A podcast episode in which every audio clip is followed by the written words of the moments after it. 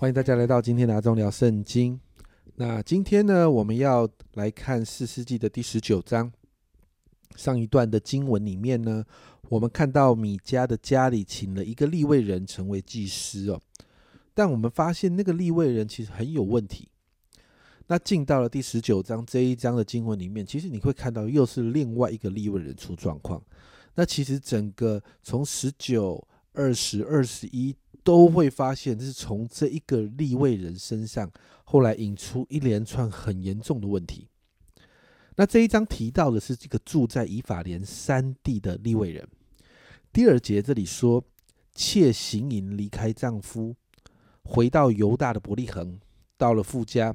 在那里住了四个月，照着律法上的规定哦，行淫其实要被打死的，但你看到这个妾却没有被打死，所以不少的圣经学者认为，在这个地方的行淫其实可以翻译成，其实有一些翻译的译本已经把它给翻译成发怒或者是与他争吵。那这里的行淫是一个寓意的表寓意的表示，代表她擅自离开丈夫，那会这样做。呃，圣经学者都觉得可能是这一个立位人做了一些不对的事情，让她离开了，然后回到她的父家去。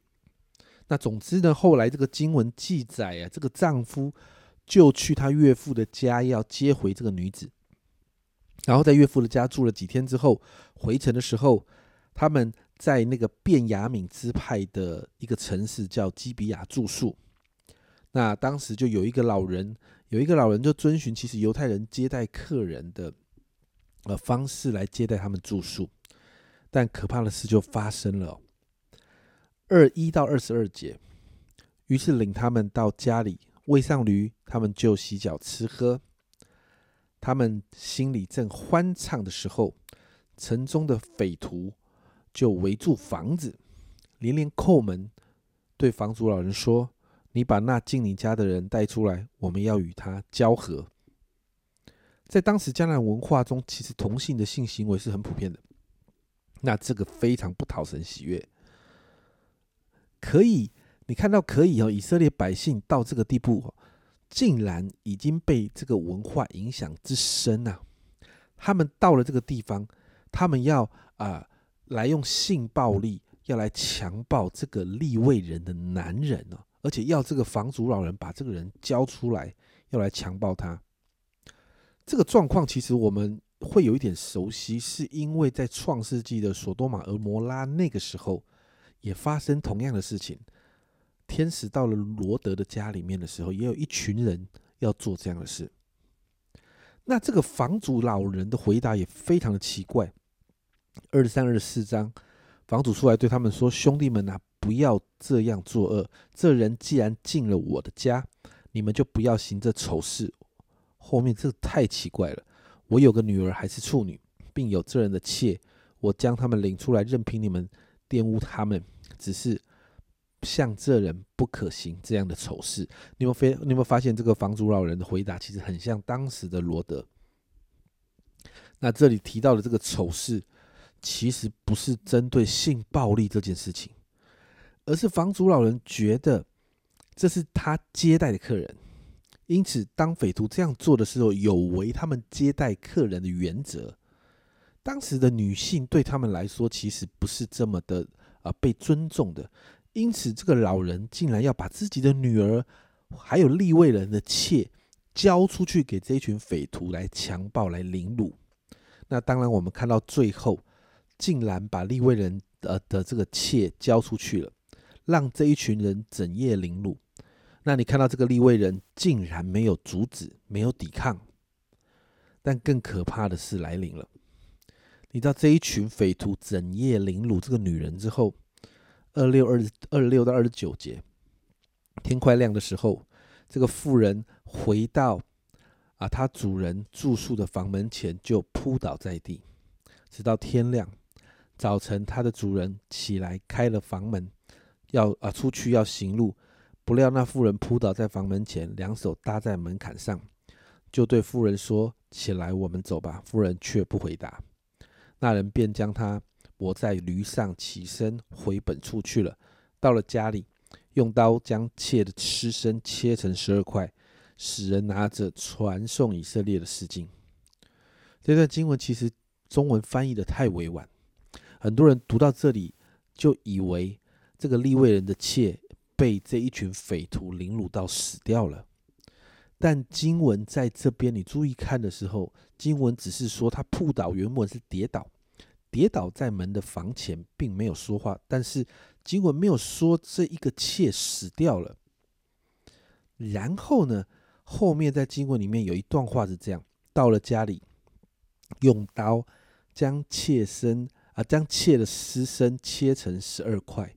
其实这一句话并没有完整的把原文的翻译翻出来。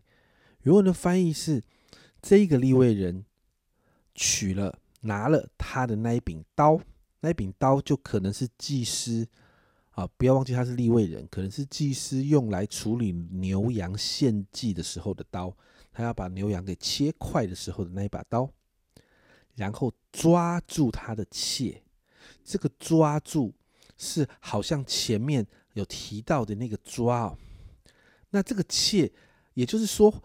这个这个立位人抓住他的切，抓住他的切，然后按着他的骨头把它切成十二块。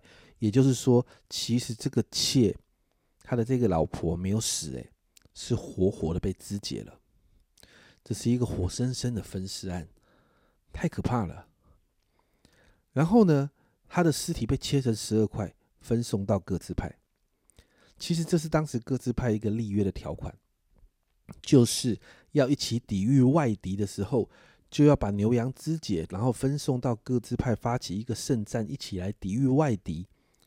可是现在被肢解的不是牛羊，而是人，而且是被活活的肢解掉。然后要抵御的是以色列支派当中的便雅悯支派，而不是外面的敌人。因此到第三十节的时候才会这样说：凡看见的人都说，从以色列人出埃及记直到今日。这样的事没有行过，也没有见过。现在应当思想，大家商议当怎样办理。我想，这大概是阿忠聊圣经到目前为止分享过最可怕的一段经文，连我自己都看了很惊讶。但却在这，但这个东西却是在四世纪这个时代，圣经上说众人没有往个人任意而行的状态下带出来的结果。其实这也反映了当时实际的社会状况，很乱。非常可怕，但面对这个后现代主义的社会，其实很多的时候，我们也会觉得有一些事情的发生，一开始好像觉得很奇怪、很夸张，但久了，同样的事情多了，似乎就见怪不怪，好像乱就成了正常。可怕的事发生多了，也不觉得奇怪。因此，耶稣才会说，马太福音二十四章十二节，只因不法的事增多，许多人的爱心才渐渐冷淡了。所以今天我们来祷告，求主帮助我们，真的好好把每一天的生活建立在神话语的根基上。在那个时代，他们不认识神，他们没有王，他们心中没有神，所以个人就任意而行。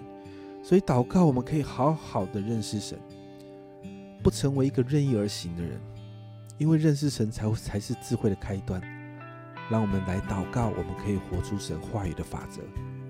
我们一起来祷告，天父，我们看到这一段经文，主，我们真的发现好可怕。主啊，当时百姓们不认识你，主啊，他们生命的结果就是带来如此的混乱。主啊，他们做的事情，好像我们现在在读的当中，主我们也没有办法接受。主啊，但是主啊，圣经总是呈现最真实的状况。亲爱的主，我向你来祷告，主啊，你帮助我们，主啊，让我们真的渴慕你的话语。主啊，主啊，让我们真的认识你；主啊，让我们学习认识你；主啊，好叫你在我们里面为王；主啊，好叫你在我们里面居首位；主啊，让我们不成为一个任意而行的人。谢谢耶稣，让我们每一天的生活是建立在你自己话语的根基上。谢谢主，这样祷告，奉耶稣基督的圣名求，阿门。这真是一个惊心动魄的可怕事件。你就看到四十几真的乱的可以，但这就是不，但这就是不认识神的后果啊，好不好？我们一起来活出神话语的法则。这是阿忠聊圣经今天的分享，阿忠聊圣经，我们明天见。